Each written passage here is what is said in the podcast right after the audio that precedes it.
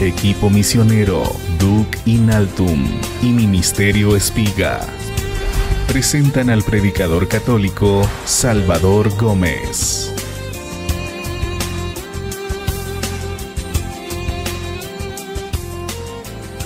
El apóstol San Pablo nos pide que hagamos algo que de verdad va a cambiar el rumbo de nuestra vida. Voy a leerles la cita y después les voy a preguntar qué es lo que dice San Pablo que nos suplica. Fíjese que lo pone como súplica.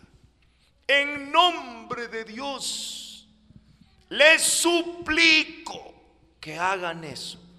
¿Qué es lo que nos suplica San Pablo que lo tenemos que hacer para que cambie la historia de nuestra vida? Segunda carta a los Corintios, capítulo 5, versículos 18 al 20. Todo proviene de Dios que nos reconcilió consigo por Cristo y nos confió el ministerio de la reconciliación porque en Cristo estaba Dios reconciliando al mundo consigo, no tomando en cuenta las transgresiones de los hombres, sino poniendo en nosotros la palabra de la reconciliación. Somos pues embajadores de Cristo, como si Dios mismo les hablara por medio de nosotros. En nombre de Cristo les suplicamos, reconcíliense con Dios. Palabra de Dios. ¿Qué es lo que dice San Pablo que nos suplica? Hágame un favor, dígale al que está al lado suyo te suplico, reconcíliate con Dios. Dígale por favor, te suplico. Como si Dios mismo te estuviera hablando por mi boca. Reconcíliate con Dios. ¿Y qué quiere decir reconciliarse? Reconciliarse quiere decir perdonar. ¿Qué más quiere decir? reencontrarse, ¿qué más? Volver otra vez a la buena relación. En una palabra es hacer cuentas y ponernos en paz. Tal vez nosotros no hemos captado lo que significa reconciliarse. Pero anda uno siempre con la sensación, algo no está bien, algo no he hecho bien, algo no estoy haciendo bien, algo tiene que cambiar. Un buen día de estos tengo que tomar decisiones porque mi vida no puede seguir así. ¿Sabes qué es lo que necesitas? Reconciliarte. Y no solo con Dios, porque cuando tú te acercas a reconciliarte con Dios, lo primero que Jesús te dice es que vayas también, oigan lo que les dice Jesús a los que se quieren reconciliar con Dios. San Mateo capítulo 5, versículos 23 y 24. San Mateo 5, 23. Si al presentar tu ofrenda en el altar te acuerdas entonces de que tu hermano tiene algo contra ti, deja tu ofrenda allí delante del altar y vete primero a reconciliarte con tu hermano y luego vuelves a presentar tu ofrenda. Palabra de Dios. Cuando te acercas a reconciliarte con Dios, ¿a dónde te manda Él? Entonces, otra vez dígale al que está al lado suyo, reconcíliate con tus hermanos. Reconcíliate con tu familia. Y hay algo más todavía que Jesús se lo dijo a una mujer que iban a matar porque fue sorprendida en adulterio. ¿Recuerdan a esa mujer? En San Juan capítulo 8. Cuando todos le dijeron, esta mujer ha sido sorprendida en adulterio y la ley dice que tiene que morir, Jesús les dijo, el que esté libre de pecado, que tire la primera piedra. Y dice el Evangelio, se fueron yendo todos, comenzando por los más viejos, porque eso ya sabían la lista. Vámonos, porque Jesús estaba escribiendo en el suelo como tirar a uno la piedra. Venga, mire, lea su lista. Aquí está toda su lista. Cuando todos se fueron, dice el capítulo 8, versículo 10. Incorporándose Jesús le dijo a la mujer, ¿dónde están? ¿Nadie te ha condenado?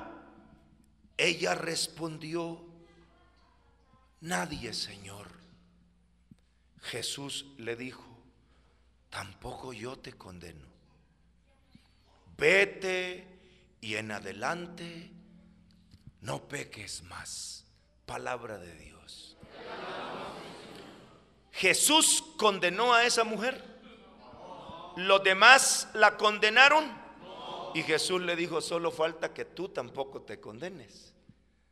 Solo falta que también tú te des otra oportunidad. Porque es necesario no solo reconciliarse con Dios y con el prójimo, sino también reconciliarse con uno mismo para poder seguir adelante y volver al amor que teníamos y volver a las ganas de vivir, a la alegría a ver el futuro con esperanza, necesitamos ponernos en paz con Dios, con los que están a nuestro lado y con nosotros mismos. Voy a hacer una pregunta hasta este momento. ¿Cuántos quieren reconciliarse? Levanten la mano. Los que quieren reconciliarse con Dios, con el prójimo y con ustedes mismos. Entonces bajen la mano y pongan atención. Porque para reconciliarnos hay un proceso que tiene pasos que tenemos que ir dando. Y a medida nosotros conocemos ese proceso y lo vivimos, vamos a experimentar lo que Jesús le dijo a la mujer. De aquí nos vamos a ir en paz. Vete en paz. ¿Y cuál es ese proceso de la reconciliación? Está en San Lucas capítulo 17. San Lucas capítulo 17 Jesús nos describe el proceso, es muy sencillo. Vamos a leer versículos 3 y 4. San Lucas 17, 3 anden con cuidado. Si tu hermano peca, repréndele. Y si se arrepiente, perdónale. Y si peca contra ti siete veces al día y siete veces se vuelve a ti diciendo, me arrepiento, le perdonarás. Palabra de Dios. Aquí está el proceso que tiene tres pasos importantes. En primer lugar, si tu hermano peca, ¿qué quiere decir pecar? Quiere decir equivocarse, quiere decir faltar a la palabra, ir en contra de lo que debo hacer, apartarme de la verdad, ofender al amor, romper mis propósitos. Pecar quiere decir desviarme. Me equivoqué. Cuando El catecismo de la Iglesia Católica define lo que es el pecado, lo hace con unas palabras muy claras, precisas, que yo cito en un libro que se llama Plenitud del Ser Humano. Es el numeral 1849 del catecismo, por si alguno de ustedes un día quiere leer directamente esta cita. Numeral 1849 dice, el pecado es una falta contra la razón, contra la verdad, contra la conciencia recta. Es faltarle al amor verdadero para con Dios y para con el prójimo. Eso es pecado. Te fuiste contra la razón. Sabes que eso no hay que hacerlo y lo haces. Sabes que eso te hace daño y lo haces. Sabes que eso te va a alejar de tu familia y lo haces. Eso que va en contra de la verdad, en contra de la razón, en contra de la recta conciencia, en contra del amor, ¿cómo se llama eso? Pecado desviación, es necesario reconocer eso para poder dar el paso siguiente que dice, si se arrepiente, si tu hermano peca, primero tiene que darse cuenta que ha pecado. Y luego, cuando se da cuenta, tiene que pasar al paso siguiente. ¿Cuál es el siguiente? Arrepentirse. ¿Qué quiere decir arrepentirse? En primer lugar, decir eso que hice no lo quiero volver a hacer. Yo quiero cambiar. Eso quiere decir arrepentirse. Quiero hacer cambios. Yo no quiero seguir igual. Hay un canto en la iglesia que me fascina. ¿Ustedes lo saben? Renuévame, Señor Jesús. Ya no quiero ser igual. Renuévame,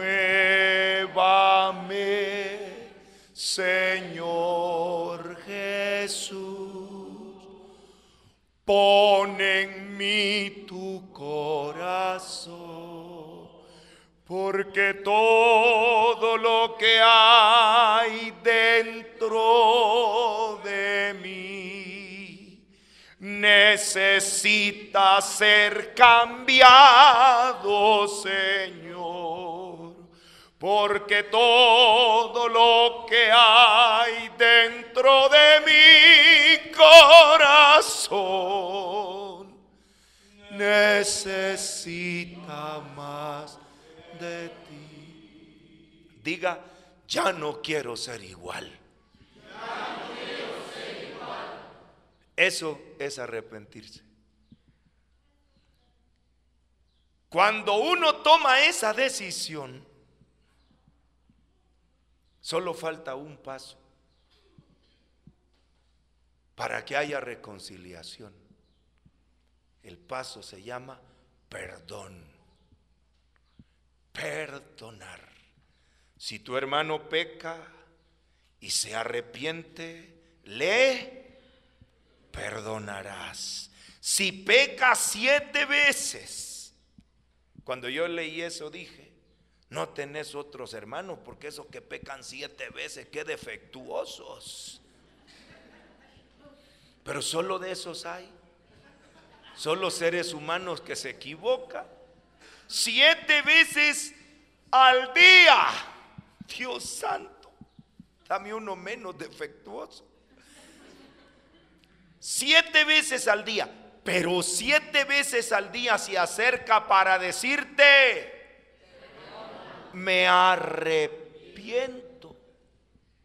Entonces tú le perdonarás. Entonces, la reconciliación tiene tres pasos. Primero, reconocer mis pecados. Segundo, arrepentirme y tercero, recibir el perdón. De esos tres pasos, ¿cuál creen ustedes que es el que más cuesta?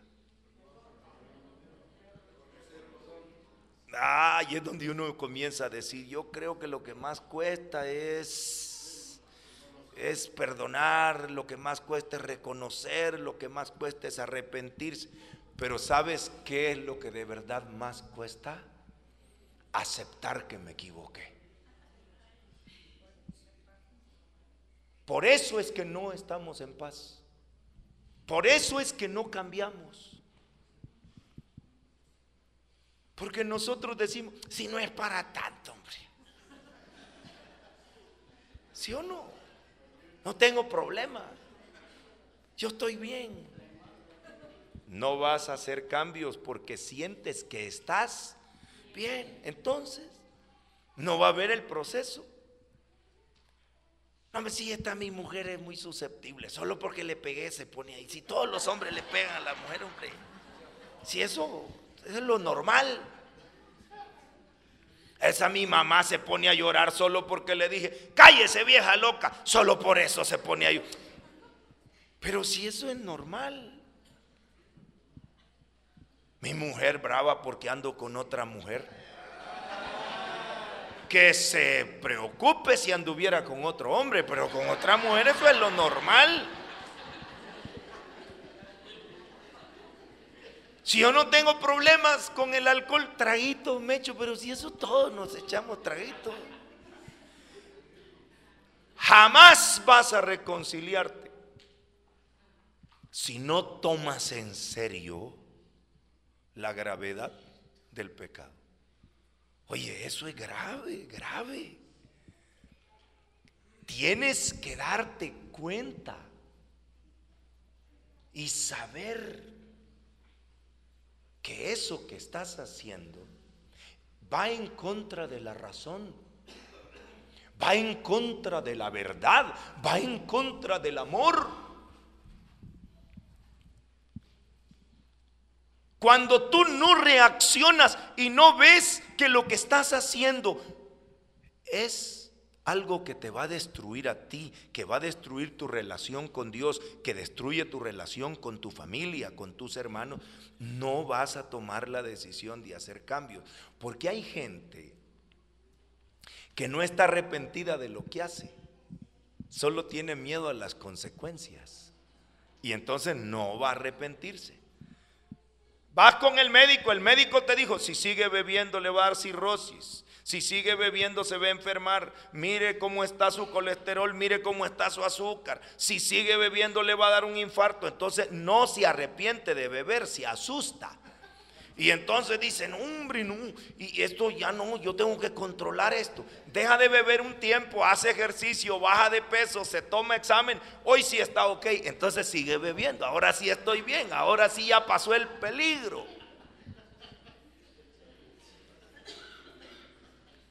Lo que tiene es miedo como la joven que tiene relaciones sexuales con su novio antes de casarse y tiene un retraso de menstruación de un mes. Esa pobre mujer anda nerviosa. Habré quedado embarazada. Dios mío, perdóname.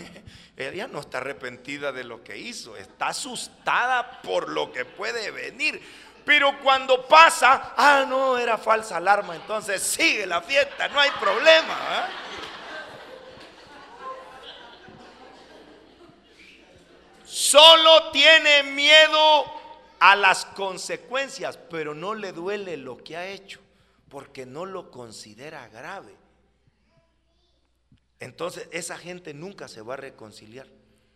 Para reconciliarse hay que aceptar, pequé, yo me equivoqué, estoy actuando mal. Y si eres católico, no te va a costar porque desde niños al menos te enseñaron a repetir, unos como loros solo aprendieron a decirlo. Cuando vas a misa, el Padre dijo, antes de celebrar los sagrados misterios, reconozcamos nuestros pecados. Y un momento de silencio para hacer un examen de conciencia, un inventario moral, un repaso a mi vida y decir, esto, esto y esto, estoy haciéndolo mal.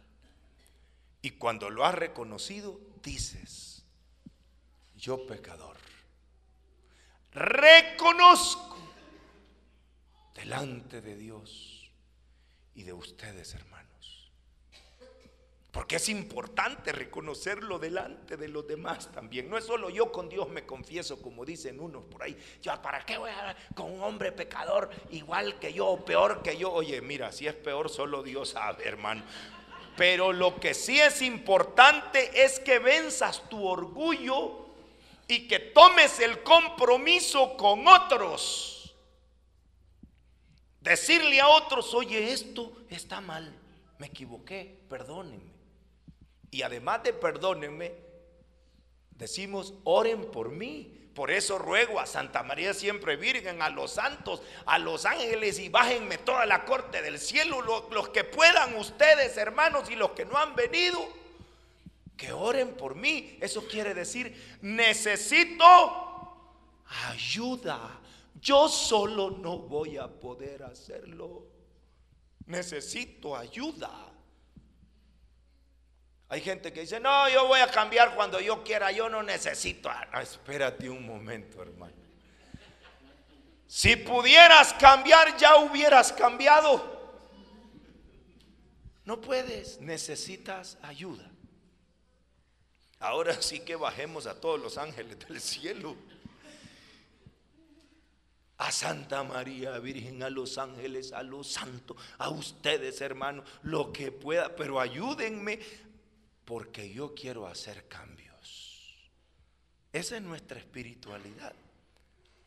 De gente que reconoce y con mucha valentía se nos enseñó a decir tres veces, por mi culpa, por mi culpa, por mi gran culpa. Nada de estar echando culpas y decirle a la mujer, por tu culpa. A los hijos, por su culpa a la suegra por su grandísima culpa. No, no, no, no, no, así no vas a reconciliarte con nadie. Es yo, yo, yo pecador, yo confieso, yo reconozco, es mi responsabilidad. es que yo estaba bien, pero como mi mujer se puso a pelear conmigo, por eso me fui a beber por su culpa. No, hombre, no. Es por tu culpa. Porque lo que hagan los demás, eso depende de ellos, pero lo que yo haga depende de mí. Los demás pueden decir y hacer lo que quieran, pero lo que yo sienta y lo que yo decida, lo decido yo. Acepto la responsabilidad. Y luego propongo hacer cambios. ¿Saben quién dio ese paso, pero de una forma clara?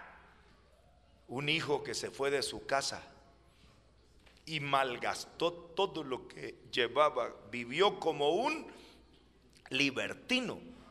San Lucas en el capítulo 10, en el capítulo 15, versículos del 11 en adelante cuenta la historia, se llama el hijo. Ah, si ustedes se la saben, ¿para qué se las cuento? Solamente quiero que lean el versículo 17. San Lucas 15, 17. ¿Tienen ustedes Biblia? Entonces ábranla y leanla. Ah, la tienen guardada, así como no. Sí. Claro. Como dijo una señora, hermano Salvador, Mire, yo sí cuido la Biblia desde que la compré, no le he sacado de esta bolsita. Eh, maltrátela, léala. Le voy a leer la mía aunque se me gaste, pues. San Lucas capítulo 15, versículo 17 dice, entrando en sí mismo dijo, ¿Cuántos jornaleros de mi padre tienen pan en abundancia mientras que yo aquí me muero de hambre? Me levantaré, iré a mi padre y le diré, Padre, pequé contra el cielo y ante ti no merezco llamarme hijo tuyo, trátame como a uno de tus jornaleros. Ahora voy a preguntarle a los que han traído Biblia cómo traduce el versículo 17. La que yo leí de la versión de Jerusalén, dice, entrando en sí mismo dijo. A ver cómo traduce la que usted tiene, hermano. Entrando la misma versión, entrando en sí mismo, dijo, una versión más. ¿Cómo dice? entró dentro de sí mismo y se dijo. ¿Alguien más? Se acabaron las Biblias. ¿Sabes cómo dice la Dios habla hoy? La Dios habla hoy dice, al fin se puso a pensar. Me gusta esa traducción en ese versículo, porque da a entender que todo lo que había hecho antes lo había hecho sin... Al fin estrenó su cerebro, este hombre, vaya hombre, al fin. Al fin se dio cuenta que la cabeza sirve no solo para peinarse el pelo, sino también las ideas. Uno tiene que, al fin le cayó el 20, dicen los mexicanos. Y en ese momento, él tomó una decisión. Me levantaré. ¿Sabes lo que quiere decir? No me voy a quedar aquí toda la vida. de aquí tengo que salir. Me levantaré. Y cuando una persona piensa, reflexiona y toma esa decisión, entonces sí que empieza un proceso de reconciliación. Solo hace falta, además de que reconozcas y decidas hacer cambios y te arrepientas, solo hace falta que recibas el perdón. De Dios ya lo tienes. De Dios ya lo tienes. Dios siempre está abierto a perdonarnos. No hay ningún pecador, por grande que sea, que si se arrepiente Dios le diga, ahora ya no, ahora ya no. No hay.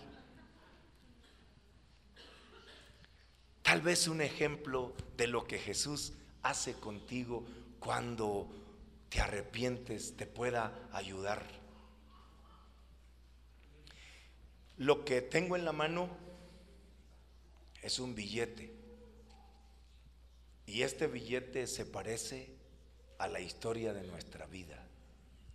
Cuando este billete salió del banco, era nuevecito, sin arrugas, limpio, brillante precioso.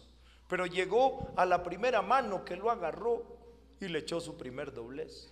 Se lo echó al bolsillo, otra mano, otro doblez, y de repente alguien a la carrera lo agarró y lo estrujó, o alguien enojado, queriendo, no sin querer, lo hizo puñito, yo no quiero, que lo tiró. Y quedó ahí tirado en el piso.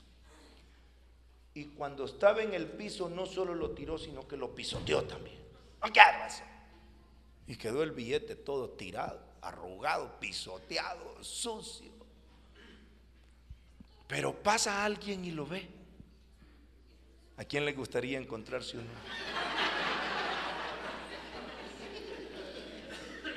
Ve, dice. No, pues si cada vez que caminamos por la calle vamos así viendo por si acaso. No vaya a ser que alguien haya dejado tirado un billetito. Y el que lo encuentra lo recoge y dice, ve un billete. Lo agarra, lo estira y dice, pobre, ¿cómo lo arrugaron? Pero lo lleva a la tienda y lo va a usar. ¿Cuánto vale el billete? 100 pesos. ¿Por cuánto se lo reciben? ¿Y cuántos pesos perdió cuando lo arrugaron? ¿Y cuántos pesos perdió cuando lo tiraron al piso? ¿Cuántos pesos perdió cuando lo pisotearon?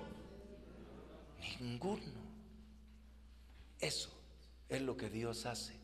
Cuando te encuentra tirado, Jesús te recoge, solo dice, pobre hijito, ¿cómo te han maltratado, A uno se les nota más que a otros que están arrugados. Mire ese que tiene al lado suyo, un billetillo arrugado. Ah, pobre Viatío, cómo te ha tratado la vida, eh.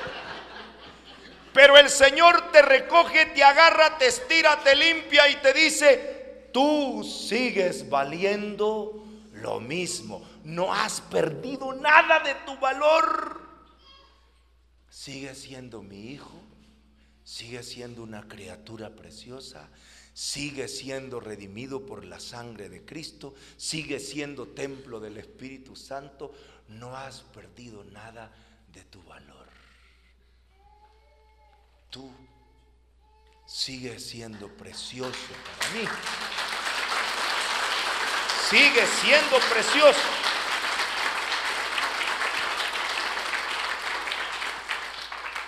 No importa la historia que hayas pasado. Porque el señor de la tienda o de la gasolinera, ni le cuentes cuando lleves el billete que lo pisotearon, que lo hallaste en el suelo. Tú ni le digas, solo dígale, véndame tanto y dale el billetillo.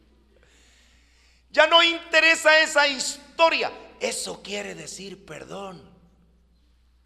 Recuperar tu dignidad. Recuperar tu autoestima, tu valor. Dios te ayuda. A veces los que no te ayudan son los que están a tu lado. Ah, eso le pasó a Saqueo. Eso le pasó a aquel chiquito de pequeña estatura y de enormes malas mañas. ¿Se acuerdan ustedes de eso? Que cuando Jesús entró a la casa, todos los vecinos de Saqueo dijeron, si no me dicen lo que dijeron, se los leo. Ah, se los leo. San Lucas capítulo 19, cuando Jesús llegó a la casa de Saqueo, todos los vecinos dijeron, se ha ido a hospedar a la casa de un hombre pecador. Lucas 19, 7. Al verlo todos murmuraban diciendo, ha ido a hospedarse a la casa de un hombre pecador. Jesús, cuidado en esa casa. Vas a salir sin sandalias ese tipo. Jesús, ese es un pecador. Fíjate que Jesús no le dijo a Saqueo, tú eres un pecador. Ni Saqueo le dijo, yo soy un pecador. ¿Quién, quién dijo eso? Los demás. Los demás. A veces los demás nos llevan un inventario más exacto que el que nosotros hacemos, hermano. los demás. Te acordás. Ya, se le había olvidado. No se te olvide. Te acordás. Como aquel hombre que decidió cambiar, decidió vivir una vida nueva, empezar a, transformar su vida. Y porque él tenía algunos defectos y entre los defectos es que andaba con mujeres y cosas así. Pero ese día se quedó en la casa estaba viendo televisión tranquilo y la esposa se le queda viendo. Mirá, le dice, ya te perdoné, solo decime cómo se llamaba esa mujer. Y dice, ¿de quién estás hablando? ¿De cuál de ellas estás hablando? No, pero ¿a dónde ibas? Y le dijo el hombre, mira, ni me preguntes porque me van a dar ganas de irme. Sabes que a veces lo que más cuesta no es que Dios te perdone, cuesta mucho que los demás te perdonen. ¿Y sabes por qué los demás no te perdonan? Porque ya no te creen, hermano. Ay, es que el lobo bote el pelo, pero no los dientes. Ay, Dios, y es que eso me lo has venido a decir tantas veces y que me ha dicho que no vuelve y vuelves. Solo el amor de Dios es misericordioso, sin límite para siempre, pero los demás son seres humanos. Los demás tenemos límites. No puedes decirle al que está al lado tuyo, usted aguante, usted perdóneme. Mire que Dios siempre me perdona y usted también. Pero yo no soy Dios, papayito, yo soy ser humano.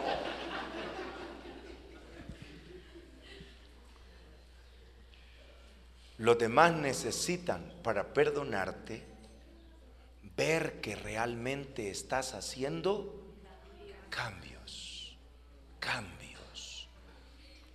Porque no vayas a pensar que vas a reconciliarte si no hay verdaderos cambios en tu vida. Si no haces cambios, es más difícil que los demás crean.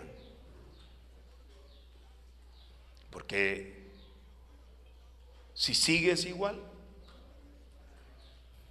y vuelves otra vez, el otro va a decir, este está jugando conmigo. ¿Qué? ¿Crees que yo soy idiota? Y se sienten mal los que están a nuestro lado. ¿Y sabes qué es lo peor? Lo peor es que les has quitado la fe. Por eso, si ahora lo vas a hacer, debes estar claro de que de verdad reconoces que eso debe cambiar y hacer todo el esfuerzo para que eso cambie. Entonces, poco a poco van a ir recuperando la confianza. Ten paciencia, no se puede borrar en un día lo que se ha vivido 15 años, 20 años. Se necesita tiempo para sanar las heridas. Y eso es lo que más cuesta, eso fue lo que más le costó a Saqueo. Jesús no le hizo ni un reproche, el reproche se lo hicieron los otros. Ese me debe. Y Saqueo dijo, yo voy a devolver a todos cuatro veces más lo que les debo. Vaya, dijo al fin, vamos a ver si es cierto. Había en un pueblo dos hermanos que eran ladrones y los agarraron robando ganado. Entonces, para castigarlos, les pusieron la marca del fierro del ganado en la cabeza, en la frente, quemada aquí. Era una S y una T. Esa era la marca. Uno de los dos dijo, ay, ya con esta marca ya no voy a poder vivir, me voy a ir a un pueblo donde nadie me conozca. Se dejó crecer el pelo y se lo echaba así. Pero con el tiempo el pelo se cae, usted sabe, y más cuando le han quemado a uno la cabeza. Le quedó pero clarita las dos letritas así, en exhibición. Y todo el mundo le preguntaba, ¿y esas letras qué son? Él decía, ah, ya me están preguntando, me voy a ir a otro lado, me voy a ir para otro lado. Y así anduvo de pueblo en pueblo y todo mundo le hacía la misma pregunta y él cuando le preguntaban se iba. El otro, el otro dijo, yo me voy a quedar en este pueblo. Aquí nadie me va a preguntar porque ya todos saben la historia. Dice, aquí ya todos saben que porque robé me pusieron esas letras. Lo que voy a hacer es cambiar. Al comienzo le costó porque nadie le daba trabajo, nadie lo dejaba entrar a la casa, nadie le tenía confianza, pero poco a poco, poco a poco fue recuperando esa credibilidad, recuperando la confianza y comenzaron a darle trabajo y él se hizo responsable y cada vez le daban más responsabilidad y se convirtió en un hombre valioso y se hizo un anciano. Y unos niños un día se pusieron a platicar entre ellos. Mira, le dice, y ese viejito que tiene esas letras en la cabeza, ¿qué quieren decir? Le dice un niño al otro. Y el otro le dice, yo no conozco bien la historia, pero yo creo, a mí se me figura que le han puesto la palabra santo en la cabeza. ST, santo, porque ese es un nombre bien santo. Las nuevas generaciones que no conocían la historia, lo que ellos decían, esa letra quiere decir que es un santo. Esa es la ventaja de hacer cambios donde te conocen. No tienes que explicar mucho. Cuando Jesús sanaba a un enfermo, lo mandaba a su casa. Fíjense qué cosa. Un día liberó a un hombre que estaba endemoniado, dice San Marcos en el capítulo 5. Y cuando Jesús se iba, el endemoniado le dijo, yo me voy contigo. No, le dijo Jesús, tú vas a tu casa entre los tuyos. Pero el colmo fue cuando sanó a un sordo mudo. Sanó a un sordo mudo y lo mandó a la casa diciéndole, no le digas nada a nadie. Qué problema. Eh. Con las ganas que tenía de hablar, se acababa de estrenar la lengua y Jesús le, no le diga nada a nadie.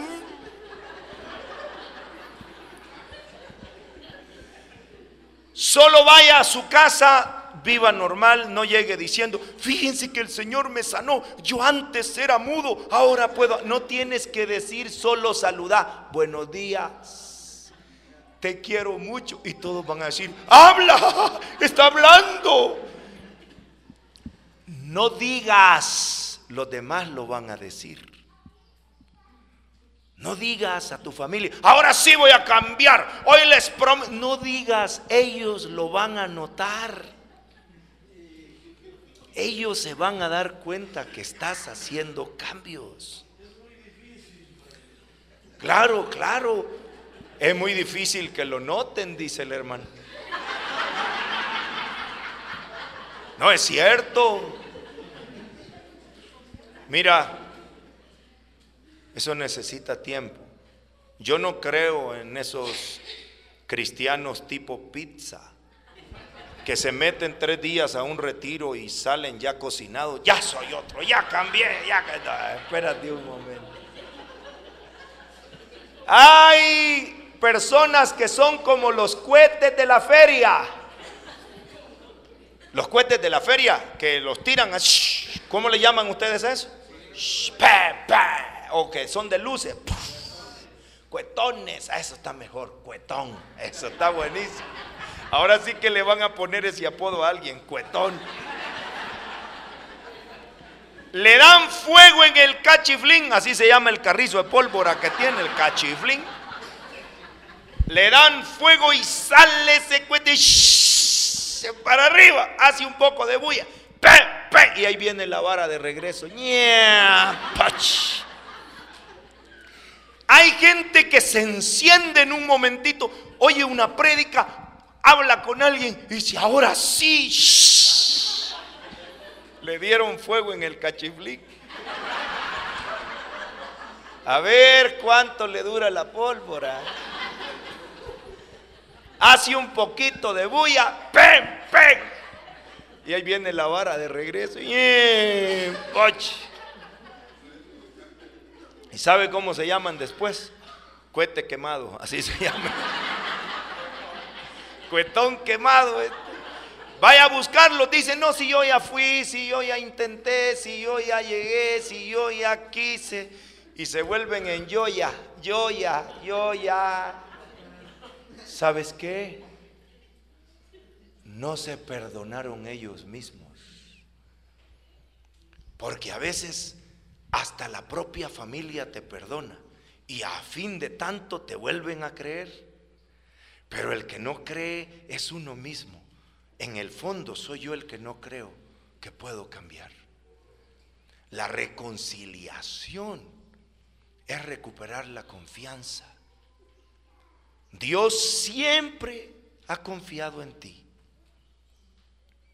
Tu familia, primero Dios que oigan hermano y te vuelvan otra vez a dar confianza y te digan, bueno, pues, está bien. Vamos a volver a probar. Al comienzo lo hacen con miedo, pero poco a poco se les quita el miedo. Y solo dicen, no aguanta un año. Pasa un año, después dice, no aguanta dos. Después dice, no aguanta tres. Después de tres ellos ya no aguantan. Y ya no te llevan la cuenta. Si ahora que estás decidido, de veras, recuperas la confianza en ti mismo, va a empezar un proceso de recuperación, un proceso de reconciliación. Pero es necesario estar decididos. No se puede seguir adelante si no estás convencido de que hay cambios que deben hacerse. Y más nos vale hacerlos ya. Claro, mejor hubiera sido antes. Pero entre más tardemos, más cosas se destruyen, más se pierde. El hijo pródigo dice que lo había gastado Pero vaya, al fin reaccionó. El hermano se puso celoso porque dijo, ese ya gastó lo de él y viene ahora a gastar lo mío. No, hombre, si ya gastó lo suyo. Por eso no lo recibían, porque ya lo conocían. Pero el padre dijo, hagamos fiesta, démosle la oportunidad. Y fíjense que ese muchacho ya no volvió con los cerdos. Ahora, si tú quieres hacer cambios, debes tomar en cuenta una sola cosa. Y esto lo aprendió nada menos que San Pedro. San Pedro es famoso. ¿Por qué es famoso San Pedro? Ah, fíjese por lo que es famoso. Ese hombre dio la vida por Cristo, lo crucificaron, pero de lo que uno se acuerda es de que negó al Señor tres veces. Al que le cantó el gallo, San Pedro. Todo mundo sabe que a San Pedro le cantó el gallo porque negó al Señor. Ahora lo que no saben es por qué negó al Señor. Unos dicen por cobarde, otros dicen no, por estrategia, si él lo que quería era sacarlo y, se quería esconder y dijo, no, yo no ando con él, a ver a qué horas lo rescato. Hay gente que quiere disculparlo a Pedro. Pero ¿saben por qué? Voy a decírselos con una palabra, por imprudente. San Lucas es el que cuenta cómo fue esa historia y es bueno conocerla. Es la última cita que voy a leer. Entonces pongan mucha atención los que quieren de veras hacer cambios. San Lucas capítulo 23 versículos del 26 al 31.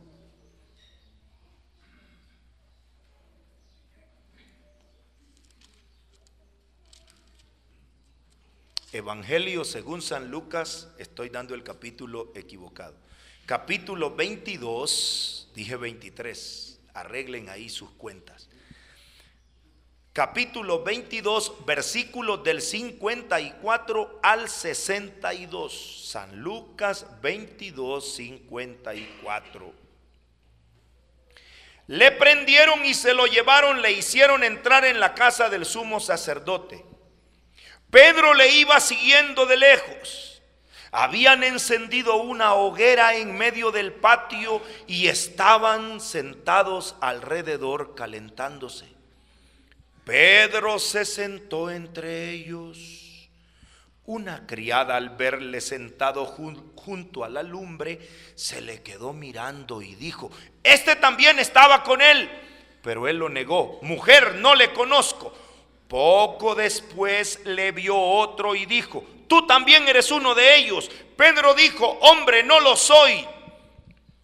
Pasada como una hora, otro aseguraba diciendo, Cierto, este también estaba con él. Además es Galileo. Dijo Pedro, hombre, no sé de qué hablas. En aquel mismo momento, cuando aún estaba hablando, cantó un gallo.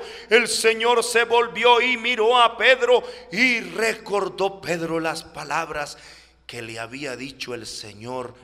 Antes que cante hoy el gallo me habrás negado tres veces. Y saliendo fuera, rompió a llorar amargamente. Palabra de Dios. Oye, dice que Pedro se fue a sentar con ellos. ¿Quiénes eran ellos? Los soldados, los judíos, dígalo en una sola palabra, los enemigos de Jesús. Y Pedro les dijo, denme un campito aquí, yo también me voy a sentar aquí. Y una mujer le dijo, tú andabas con él. Y él delante de todo, no, no, no, no, yo no, no lo conozco. ¿Y sabes qué me llama la atención? Que dice, una hora más tarde.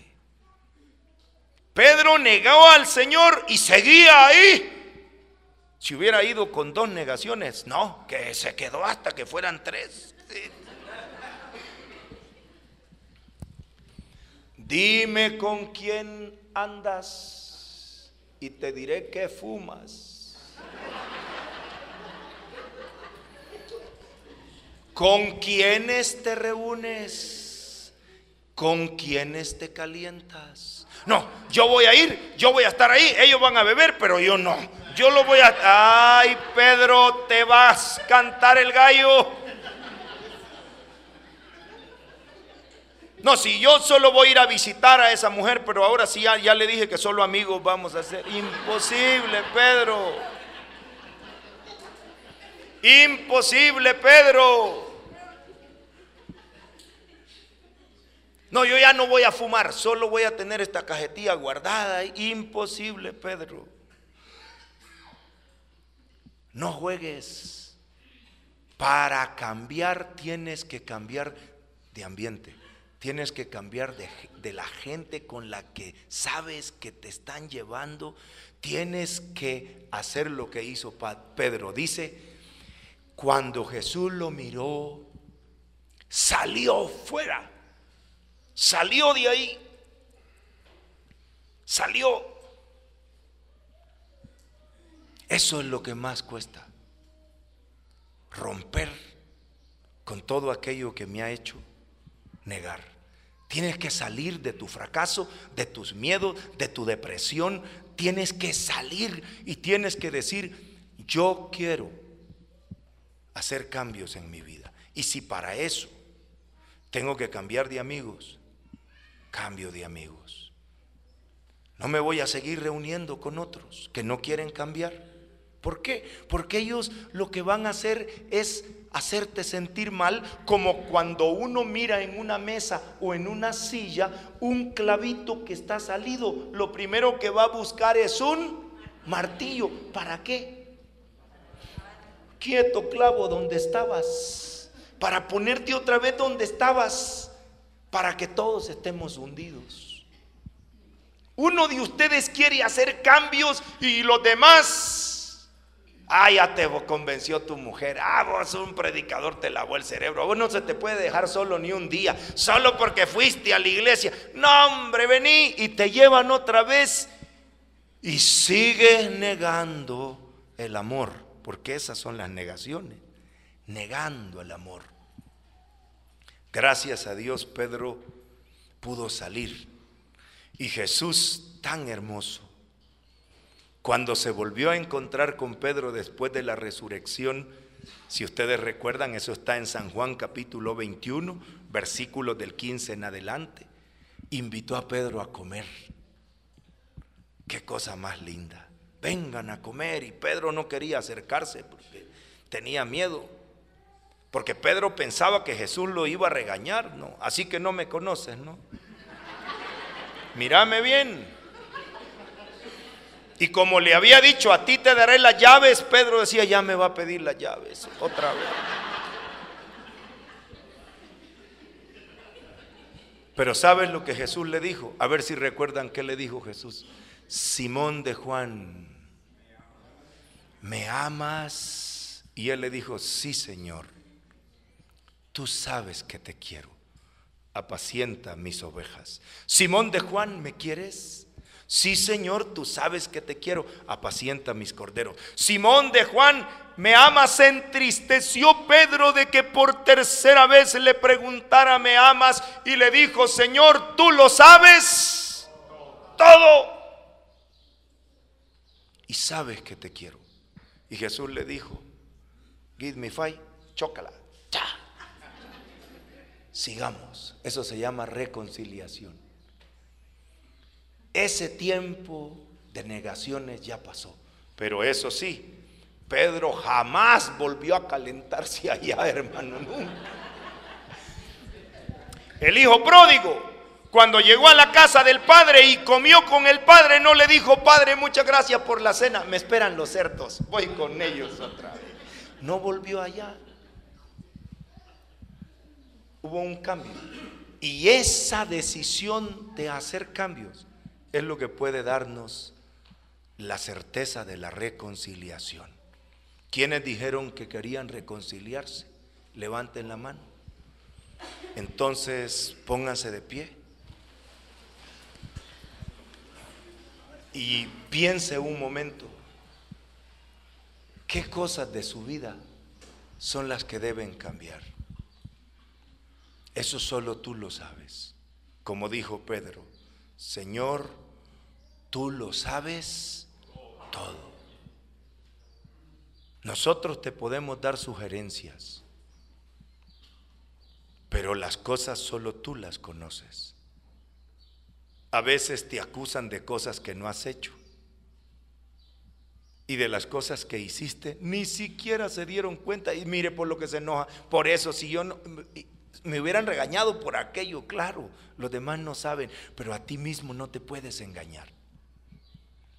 Ni puedes engañar a Dios porque Él lo sabe todo. Luego es necesario arrepentirse. Pedro salió a llorar. ¿Cómo dice que lloró? ¿Sabes qué quiere decir llorar amargamente? Me duele, porque con esto estoy traicionando el amor. Yo tengo una de mis canciones que se llama Pedro, que dice así. El llorar de dolor por haber traicionado a un ser amado es tenerle amor. El llorar de dolor es una promesa de ser mejor. Pedro, estás llorando, Pedro, arrepentido Pedro de ser un pecador, un pecador. Pedro sigue llorando, Pedro, porque Jesús tu llanto lo mira con amor. Señor, perdóname, porque he pecado contra el cielo y contra ti, porque he pecado contra mi familia, porque he faltado al amor, porque estoy destruyendo mi propia vida. Ayúdame, Señor, a salir y hacer cambios. Ahora ponga la mano en el hombro del que está al lado suyo. Tal vez no es su mano la que él necesita, pero si no están aquí, él necesita la mano de aquellos que más han sufrido por toda su historia y su pasado. Él necesita la mano de sus padres, de su esposa, de sus hijos, pero también necesita por lo menos la mano de nosotros que oren por él. Señor, levanta al que está caído. Señor, fortalece al débil y que sienta que tiene una nueva oportunidad. Sana, Señor, las heridas y haz que reciba tu perdón, el perdón de su familia y el perdón de todos nosotros. Y todo el pueblo dice... Equipo misionero Duc Inaltum y Ministerio Espiga presentan al predicador católico Salvador Gómez.